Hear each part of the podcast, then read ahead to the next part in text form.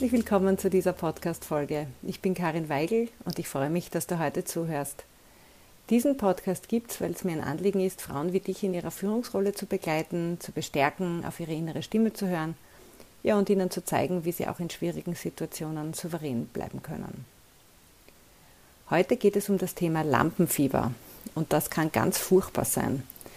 Wer schon mal Lampenfieber gehabt hat, der weiß ganz genau, wie das ist. Und es betrifft viele Menschen in ihrem beruflichen Alltag, insbesondere wenn sie präsentieren oder vor Gruppen sprechen müssen. Nur wird nach wie vor nicht sehr offen darüber gesprochen. Und damit sich daran etwas ändert, habe ich in dieser Folge Lampenfiebercoach Maria Staribacher zu Gast. Und Maria weiß, wovon sie spricht, denn sie hat als Schauspielerin selbst jahrelang unter starker Auftrittsangst gelitten. Lange Zeit war sie auch überzeugt, sie wäre die Einzige, die damit nicht zurechtkäme. Alle anderen hätten das im Griff, bis sie herausfand, dass es ganz vielen Menschen genauso ging wie ihr. Ja, und irgendwann kam dann der Zeitpunkt, wo sie einfach genug hatte. Sie wollte sich frei fühlen, sie wollte spontan sein können und sich auf die Bühne freuen und das ganz ohne vor Angst wie gelähmt zu sein. Ihre Coaching-Masterarbeit hat sie über die Bewältigung von Lampenfieber und Auftrittsängsten geschrieben ja, und sie hat auch ihre eigene Coaching-Methode entwickelt, mit der sie seit vielen Jahren erfolgreich Menschen dabei unterstützt, sich von ihrer übersteigerten Nervosität zu befreien. In ihrem Buch Selbstvertrauen gewinnen hat sie außerdem 22 Tipps zusammengefasst, um betroffenen Menschen zu zeigen, wie sie Selbstzweifel hinter sich lassen können. Den Link zum Buch und zu Marias Webseite sowie zu ihrem YouTube-Kanal findest du übrigens wie immer in den Show Notes. Privat lebt Maria in einer alten romantischen Villa am Stadtrand von Wien, von wo sie in fünf Minuten im Wald ist. Das ist ja sehr wichtig, denn sie geht fast täglich noch vor dem Frühstück walken. Sie malt aber auch gerne und umgibt sich gern mit Kunst und schönen Dingen. Ja, und wir werden heute darüber sprechen, warum Lampenfieber immer noch ein Tabu ist, was es mit persönlichem Wachstum zu tun hat und wie man seine Auftrittsangst in den Griff bekommen kann. Ich wünsche dir viel Spaß beim Zuhören.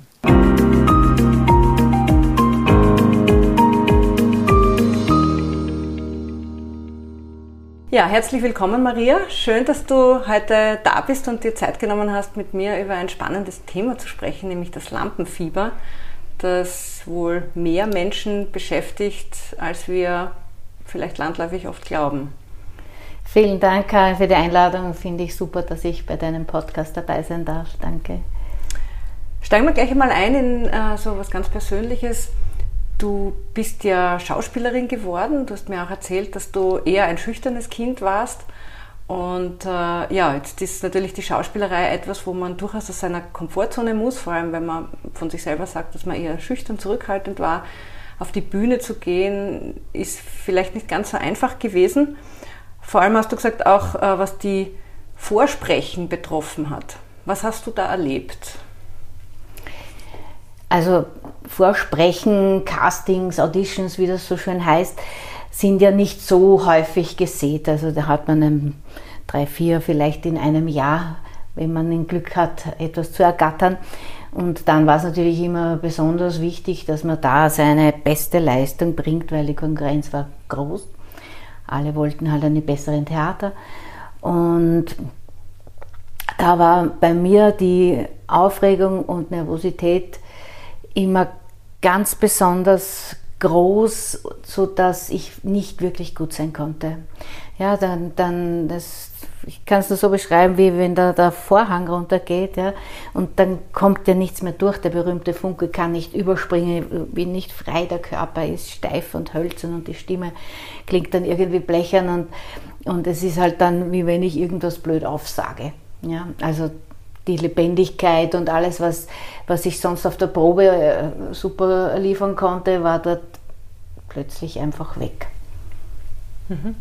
Und das ist natürlich schon ein Hindernis, um überhaupt an Rollen zu kommen, nicht? wenn man schon beim Vorsprechen nicht brilliert, obwohl man es eigentlich drauf hat, obwohl man eigentlich ähm, ja, eine gute Schauspielerin ist, aber das, wenn man das niemandem zeigen kann, weil die Angst oder die Aufregung dazwischen kommt, dann ist das ja ein, ein riesen Showstopper. Wie, wie bist du dann damit umgegangen?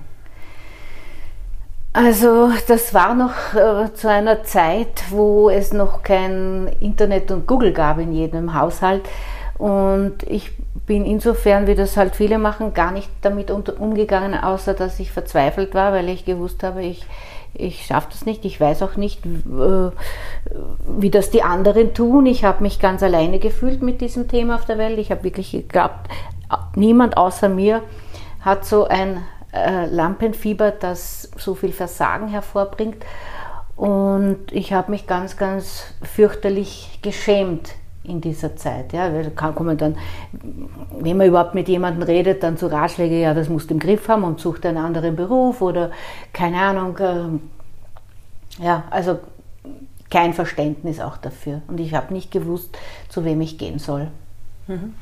Was war denn das, was dich an der Schauspielerei gereizt hat oder interessiert hat?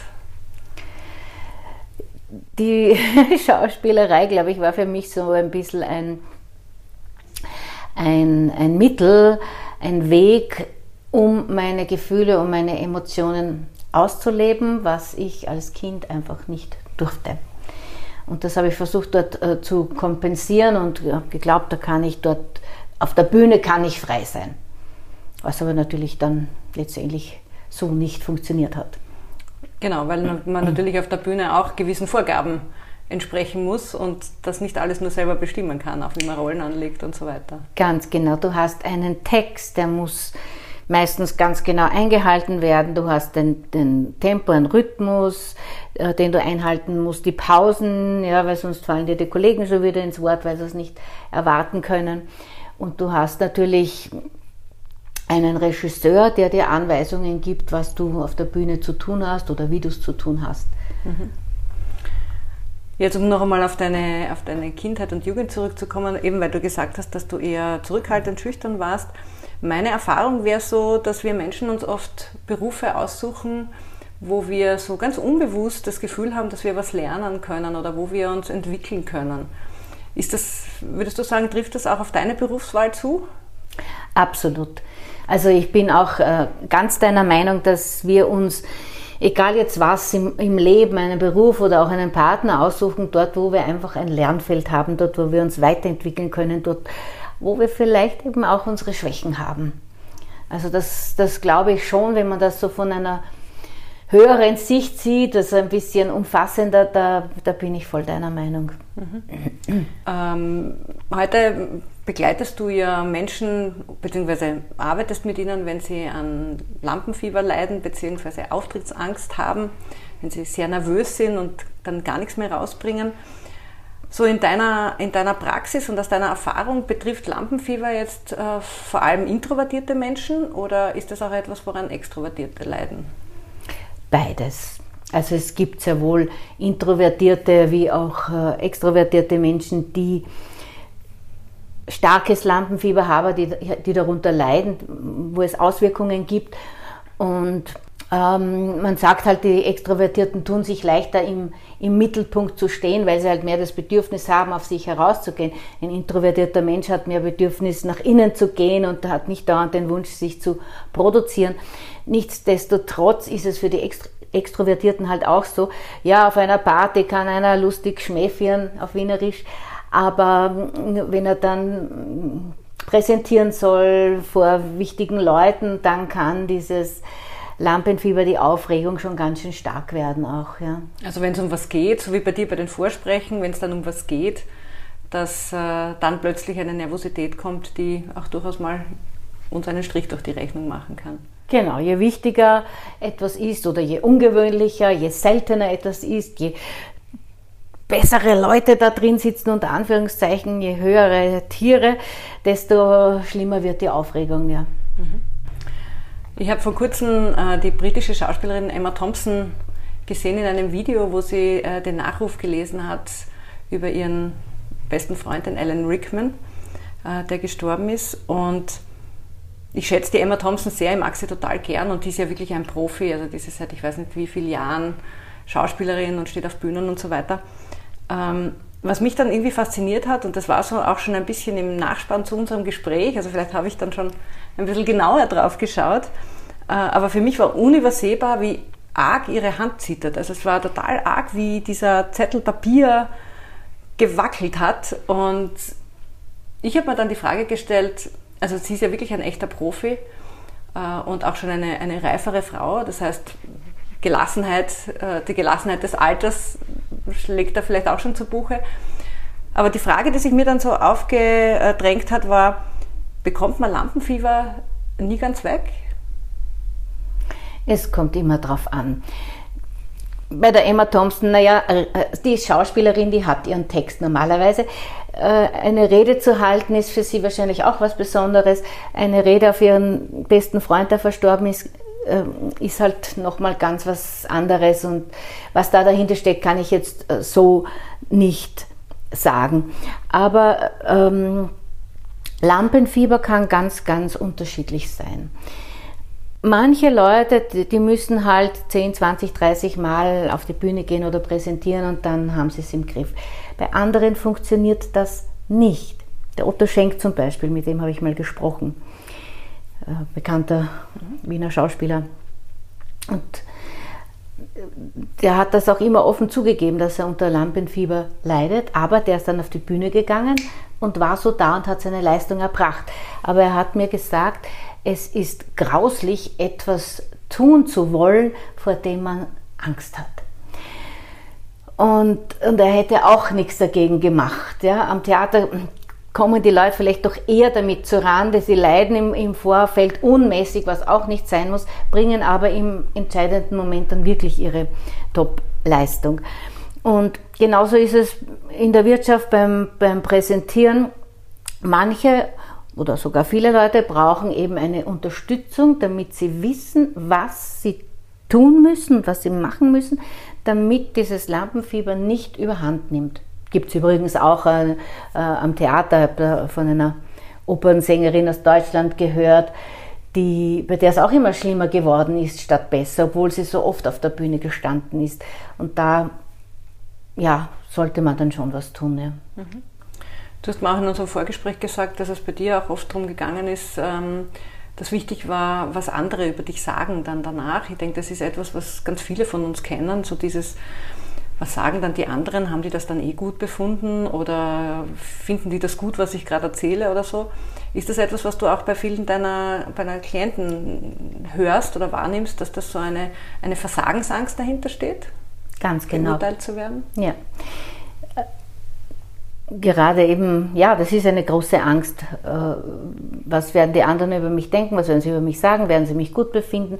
All diese Dinge äh, sind, sind sehr, sehr wichtig und ausschlaggebend und eben in Kombination mit dem Lampenfieber, da steckt dann auch immer noch die Angst dahinter, dass äh, die Menschen befürchten, dass die anderen, die Zuhörer sehen können, dass sie nervös sind und das ist ganz, ganz schrecklich für sie. Also die wollen überhaupt nicht, dass irgendwer sagt, boah, der war aber nervös oder die war unsicher.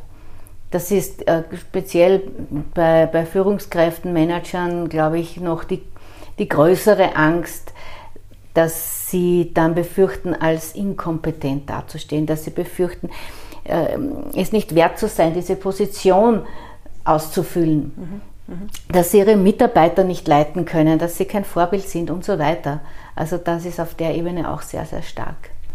Hat also sicher auch etwas mit unserer Leistungsgesellschaft zu tun und mit diesem, dass man professionell sein muss und dass also Lampenfieber quasi nicht professionell ist, was ich ganz ehrlich jetzt nicht so sehe. Ich fand das eigentlich immer ähm, sehr menschlich bis heute, weil ich mir denke, ja, dass auch, auch Menschen, die viel auf der Bühne stehen, wenn die mal nervös sind, die sind auch keine Übermenschen oder keine Maschinen. Ja? Also mich hat das jetzt nie so, nie so großartig gestört. Ähm, aber das, was definitiv so ist, und das hast du auch gerade erwähnt, ist, dass Lampenfieber bei manchen Menschen sichtbarer ist als bei anderen. Und ähm, wenn man jetzt zum Beispiel einen hochroten Kopf bekommt oder schweißnasse Hände oder zum Stottern anfängt, was kann man dagegen tun? Ja, also ein hochroter Kopf, das ist schon, das ist schon ähm, schwierig, da eine Soforthilfe anzubieten, weil es die eigentlich nicht gibt. Menschen, die dazu neigen, einen, einen wirklich hochroten Kopf zu bekommen, ja, die bekommen den roten Kopf ja auch in anderen Situationen. Ja? Die, die werden schneller rot beim Sport als die anderen.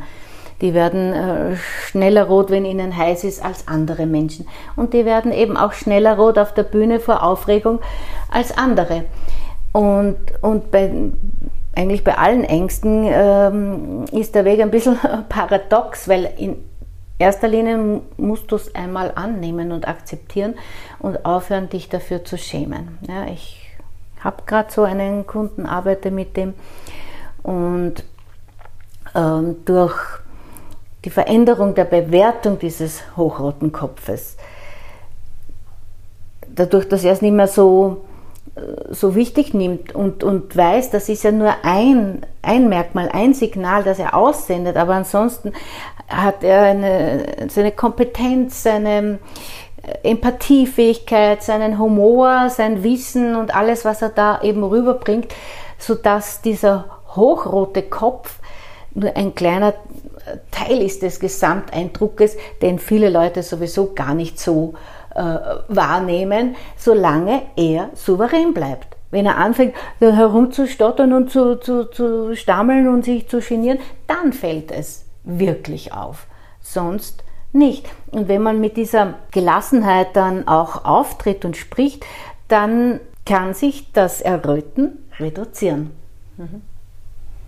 Und das, was, was für mich ja immer so spannend war, auch in, in solchen Situationen oder auch in, in, der Arbeit mit solchen Themen, und sei das auch die eigene Stimme zum Beispiel zu hören auf einer Aufnahme oder sich auf Video zu sehen, das sind ja alles sehr ähnliche Themen, ja, ähm, wo man sich ja am Anfang gar nicht mag oder wo man die eigene Stimme total ablehnt. Also ich habe die meisten Menschen, die ich kenne, ja, dir ging es auch so. Na, da gibt es eine Erklärung dafür, ja.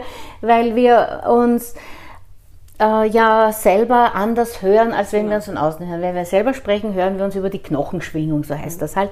Und wenn wir uns von außen hören oder jemand anderen, hören wir uns über die Luftschwingung. Und das ist nur ein anderes Hörempfinden und darum kommt es uns so komisch vor. Oder auch, ja, wir, wir tanzen ja kaum vor dem Spiegel die ganze Zeit, sondern wir sehen uns kurz einmal eher statisch, aber wir sehen uns halt selber nie in Bewegung und dann kommt halt noch dazu, äh, warum auch alle hm, Hollywood-Schauspieler so dünn sind. Die Leinwand macht uns ein bisschen fetter. Mhm. Ja? Okay. Und das mag man sich dann halt nicht so gerne anschauen. Ja, okay. Genau, dann sind wir wieder dort, was sagen denn die anderen? Ne? Äh, für mich war dann das eigentlich immer sehr erhellend, äh, mir bewusst zu machen, dass die anderen mich nur so kennen. Die kennen meine Stimme nur so, die kennen meinen, mein Erscheinungsbild nur so und es ist nur für mich neu. Und für die anderen ist das eh normal. Und ich denke mal, ähnlich wird es auch bei deinen Klienten sein, dass man sich selber viel mehr Kopf über diese Dinge macht, weil die anderen erleben einen eh jeden Tag. Sei das mit rotem Kopf oder mal vielleicht auch ein bisschen unsicherer. Also das gehört einfach zu einer Person dann dazu. Äh, aber wir legen das halt dann selber, glaube ich, noch ein Spürchen mehr auf die Waagschale, oder? Ist das sowas, was du auch erlebst? Genau, also die, die Selbstbeurteilung und die, die, das Selbstbild es ist eine andere Wahrnehmung, wie gesagt, aber wir, wir, ich glaube, ein großes Thema ist da auch das Selbstbild, das wir von uns selber haben. Stimmt es eben mit der Wirklichkeit auch überein und eben, wenn wir uns selber sehen, dann nehmen wir uns anders wahr, wobei das nur eine Wahrnehmung ist. Aber das Selbstbild ist insofern auch wichtig, dass wir wissen, dass man das verändern kann. Ja? Wir alle haben eine Geschichte und wir glauben, wir sind jetzt so. Ja, ich war als Kind schüchtern, auch als junge Frau noch lange Zeit. Und dann habe ich ein Selbstbild, ich bin schüchtern, ich traue mich vieles nicht, ich darf nicht viel, also ich bin eher hm, verhalten und wurde auch so wahrgenommen. Aber äh, dieses Selbstbild kann ich ja äh, verändern. Ja? Ich kann mich ja, indem ich mich auf die Stärken besinne, ganz anders auch auftreten. Ja? Niemand schauen, das bin ich nicht, das kann ich nicht, sondern was kann ich. Und, und dadurch äh, verändert sich das Selbstbild und verändert sich dann das Auftreten und die Ausstrahlung nach außen. Ja. Mhm. Jetzt habe ich ja vorher schon kurz erwähnt, dass so sichtbares Lampenfieber ja oft auch in einen Topf geworfen wird mit, ist jemand professionell oder nicht? Mhm. Äh, oder zumindest aus der eigenen Wahrnehmung heraus. Ja? Wenn ich jetzt irgendwie Zitter oder feuchte Hände habe oder rote Flecken im Gesicht, dann bin ich nicht professionell.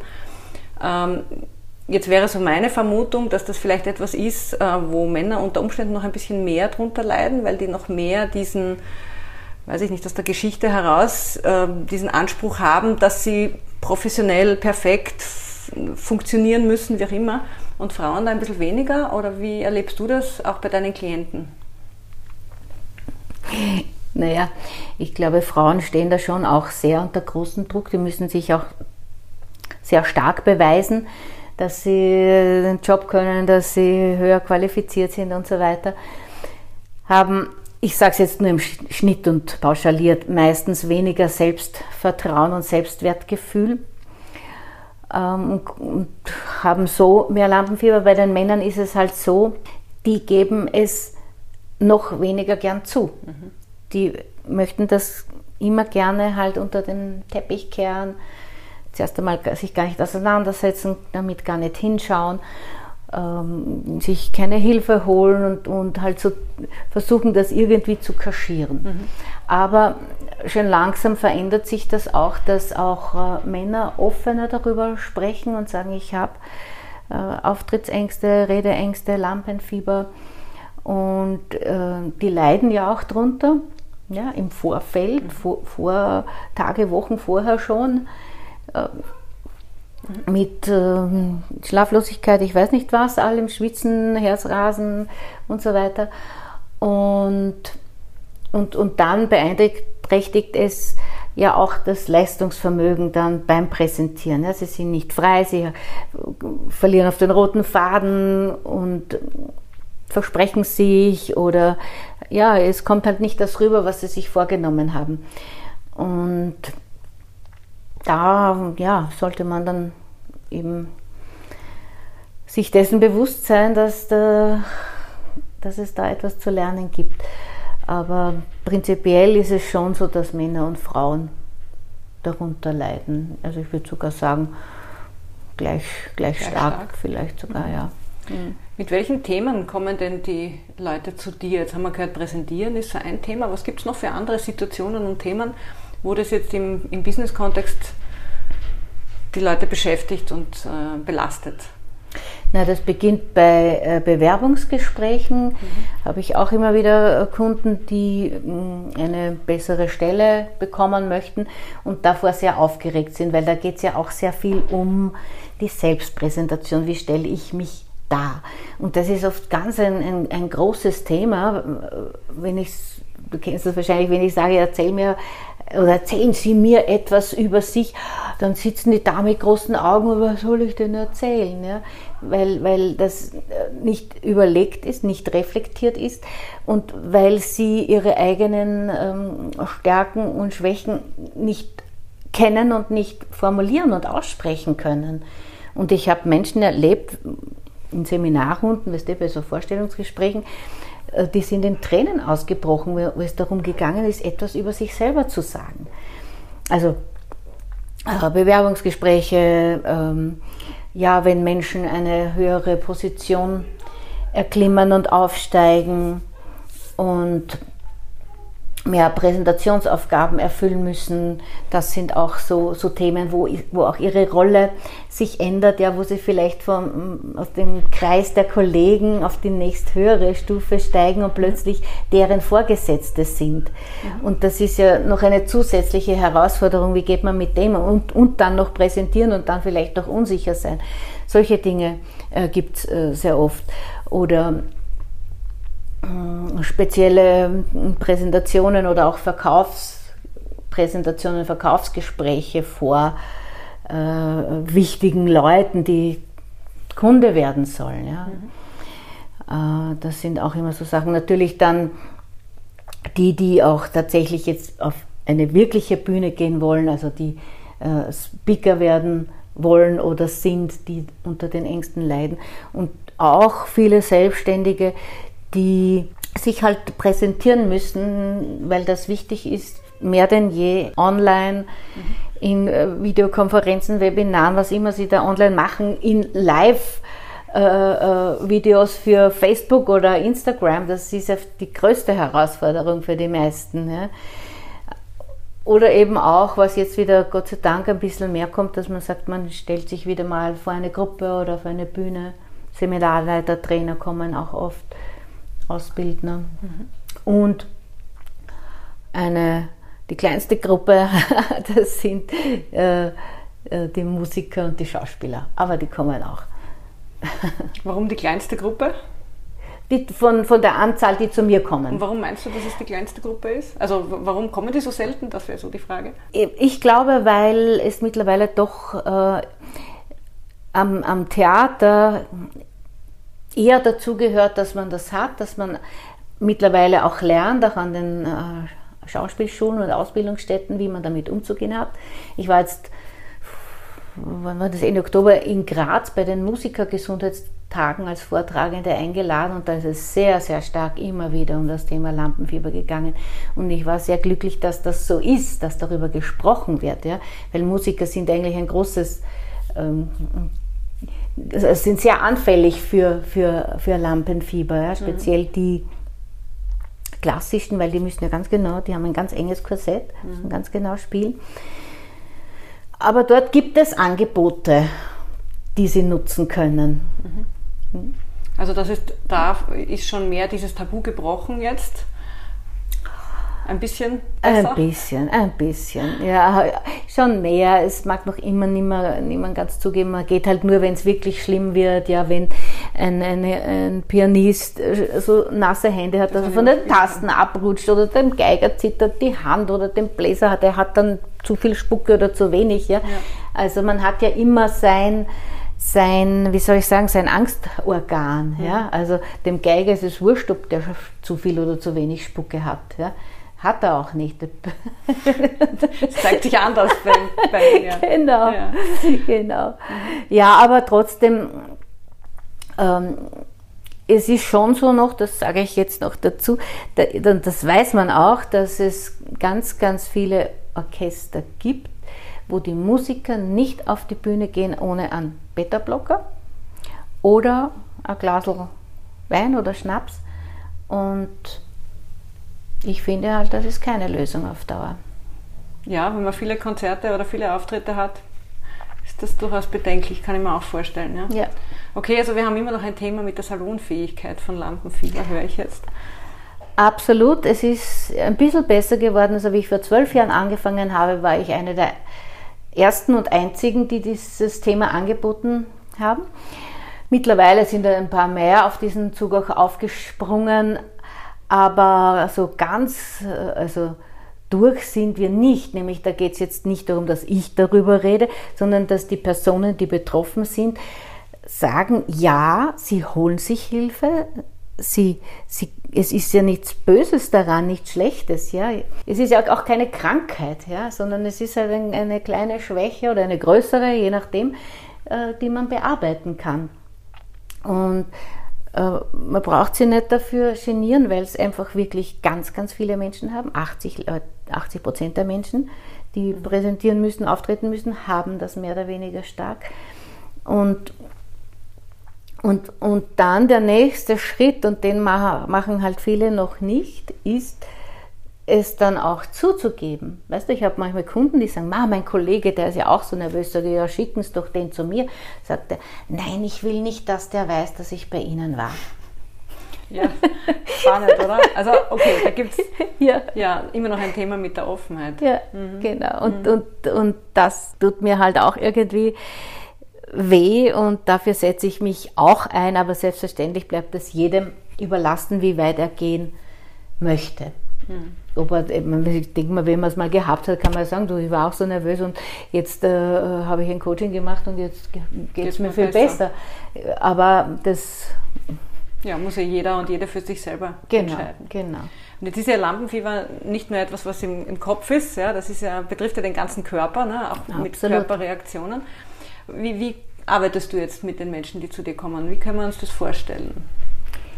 Also ich habe ein ganzheitliches Konzept. Mein Konzept ist, ist so aufgebaut, weil wir wissen ja, dass unsere Gedanken Reaktionen im Körper auslösen. Und nämlich die bewussten, aber auch die unbewussten Gedanken. Und wir denken halt sehr viel Unbewusstes. Ja? Das kommt vieles auch noch aus, aus der Kindheit. Ja, du bist nicht gut genug zum Beispiel, ist ein Satz, der immer wieder auch hochkommt, aber auch andere. Nur das hören wir nicht jeden äh, jedes Mal, weil wir denken ja 60.000 Gedanken an einem Tag, jeder von uns. Und nur ein, ein Bruchteil davon ist uns bewusst, ungefähr 5 Prozent. Und das flüstert uns halt immer ein und speziell in stressigen Momenten, ähm, ja, was wir über uns selber zu denken haben. Und also das ist diese Gedankenwelt, wo wir hinschauen müssen, was sind die bewussten Gedanken, aber auch, was läuft für das Thema Lampenfieber unbewusst im Hintergrund ab, dass wir das herausholen und bearbeiten. Dann gibt es natürlich die Körperebene und die braucht ein bisschen länger, bis sie äh, auf die Stimmung und auf die Psyche zurückwirkt. Ja, von den Gedanken in den Körper, das geht in Millisekunden. Das kriegen wir gar nicht mit. Darum glauben wir auch, der Körper ist der Erste, was wir spüren. Oder, oder die Emotion. Und wenn wir eine, eine Körperübung machen, zum Beispiel ganz, ganz banal, ja, Arme nach oben, irgendeine Powerpose, dann muss man das ein bis vielleicht sogar zwei Minuten durchhalten. Und dann checkt unser Gehirn, unser Großhirn langsam ab, aha, da geht alles nach oben, dem muss es ja gut gehen und dann wird auch Stress abgebaut. Natürlich nicht, wenn ich mir gleichzeitig denke, so ein Blödsinn und bei mir wirkt das eh nicht. also es müssen immer alle Ebenen zusammenspielen. Und du kannst bringen, tanzen, was auch immer, Bewegung äh, baut sowieso Stresshormone ab und Angst und Lampenfieber ist halt eine Ausschüttung von extremen Stresshormonen. Also ja, Gedanken, Körper, die Emotionen gleichen wir dann auch mit äh, verschiedenen Übungen auf, wo einfach dieser Stress auch wieder abgebaut wird mit Klopftechniken oder Augenbewegungen, die ähm, einer Traumatherapie, dem EMDR, auch nachempfunden sind, um zum Beispiel spezielle Erlebnisse zu bearbeiten, wie äh, einmal total versagt, ja, wann auch immer das war. Und das sitzt so tief und, und, und äh, auch wenn wir es bewusst vielleicht ein bisschen vergessen haben oder es, es, es wird immer angetriggert, wenn dann kommt wieder präsentieren. Dann schreit das sofort lieber nicht, weil das ähm, emotionale Gehirn will uns ja nur warnen, in so eine gefährliche Situation hineinzugehen. Genau, ist unser Überleben gefährdet. Ne? Genau, ja. genau.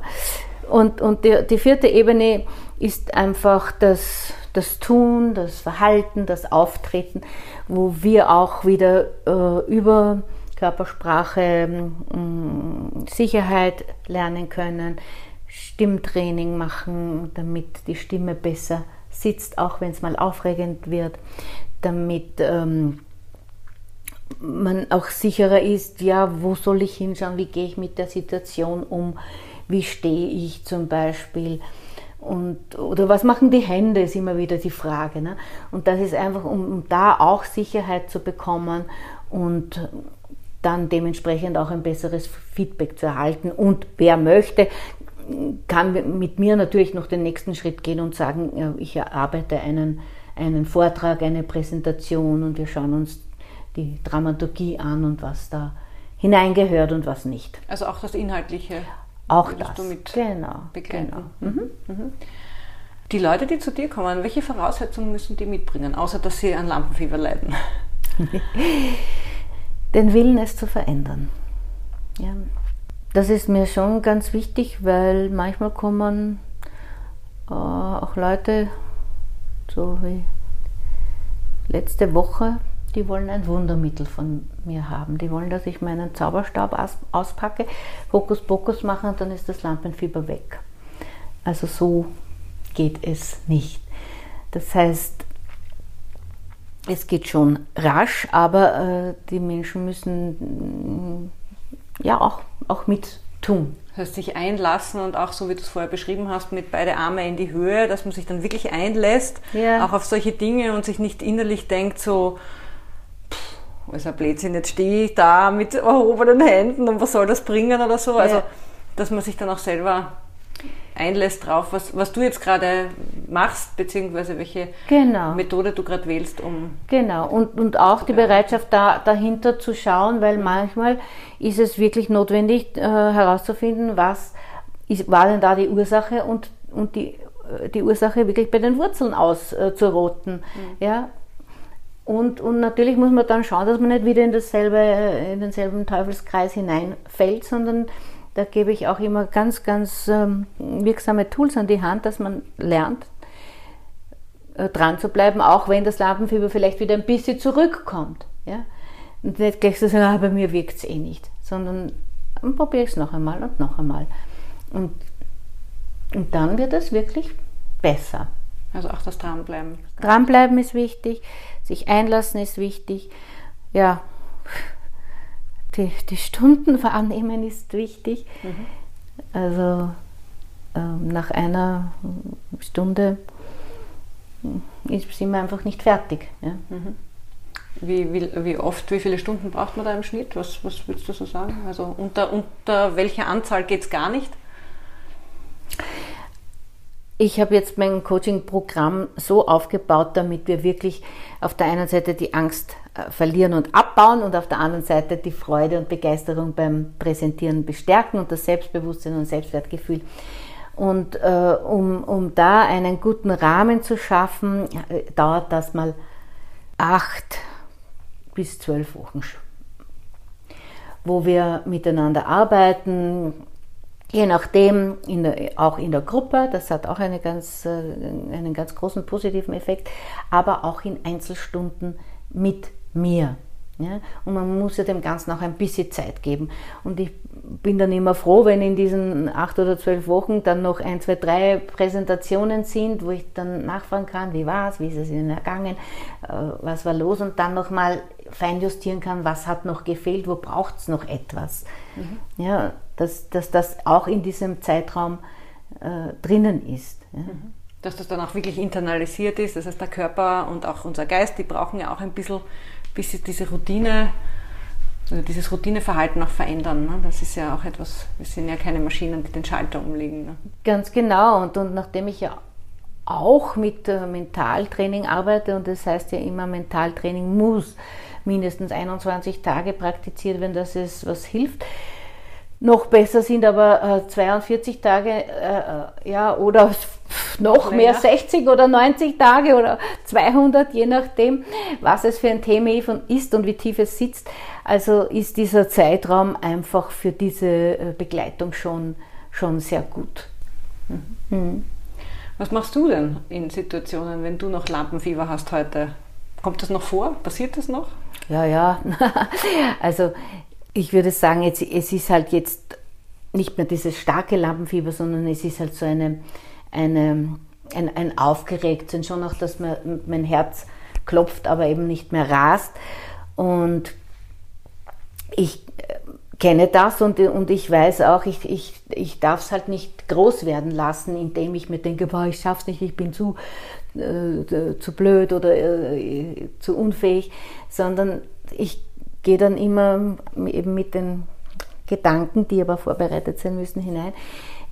Ich habe das schon so oft gemacht, ich habe so viel Erfahrung, ich komme äh, damit äh, zurecht und, und ich geniere mich nicht dafür. Ich habe lange Zeit geglaubt, als Lampenfiebercoach darf ich überhaupt kein, keine Aufregung mehr haben, aber so ist es nicht, weil es gibt für mich auch immer wieder Herausforderungen, die sind so groß, da ist das Publikum plötzlich so groß, dass immer, ja, oder, oder auch wieder mal wichtige Leute, die da unten sitzen, ähm, oder ein neues Thema. Letzte Woche in Gmunden habe ich mein äh, Selbstvertrauen-Thema das erste Mal gehalten.